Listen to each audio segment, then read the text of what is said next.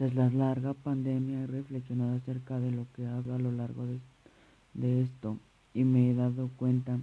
que seguí la contingencia por culpa de algunas personas que no cuidaron sus medidas de precaución correspondientes para evitar contagios. También divagando por internet descubrí que durante las elecciones el semáforo de contingencia disminuyó por el beneficio del gobierno.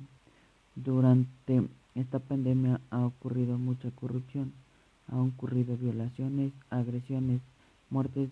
suicidios, asesinatos, incremento de comercio de órganos, los no circula, infinitos problemas que hemos vivido día a día. Algunas personas dejaron sus trabajos, otros siguen con sus empleos porque viven al día. A pesar de esto, han llegado muchas investigaciones y han susurrado que hay una cura contra esta enfermedad, la vacuna del COVID-19, las grandes decisiones de la Estrategia Nacional el 22 de diciembre del 2020 para vacunar contra la COVID-19 a la población de este país en marco de un esfuerzo mundial para cambiar la pandemia de COVID-19. El inicio de las vacunas se llevó a cabo el 24 de diciembre del 2020 en las entidades federativas de la Ciudad de México. La vacunación contra el COVID-19 en México es la estrategia nacional del 24 de diciembre para que la población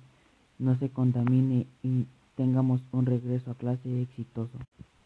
Por otro lado, el regreso a clases presenciales tras las grandes decisiones educativas de la nueva escuela mexicana son productos de los acuerdos entre autoridades docentes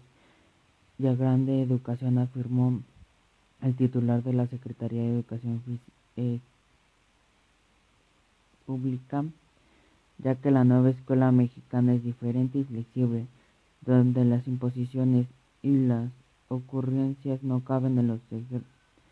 ejercicios orientados de la educación pública.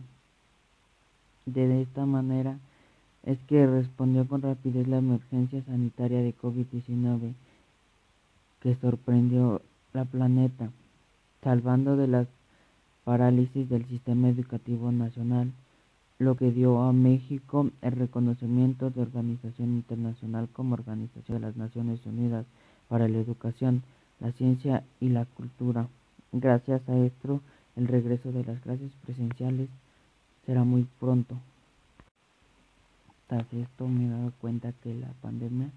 nos ha traído muchas consecuencias, pero algunas personas han dado todo por seguir adelante y algunas personas quedan en el camino por falta de tomar las medidas de sanitización correspondientes.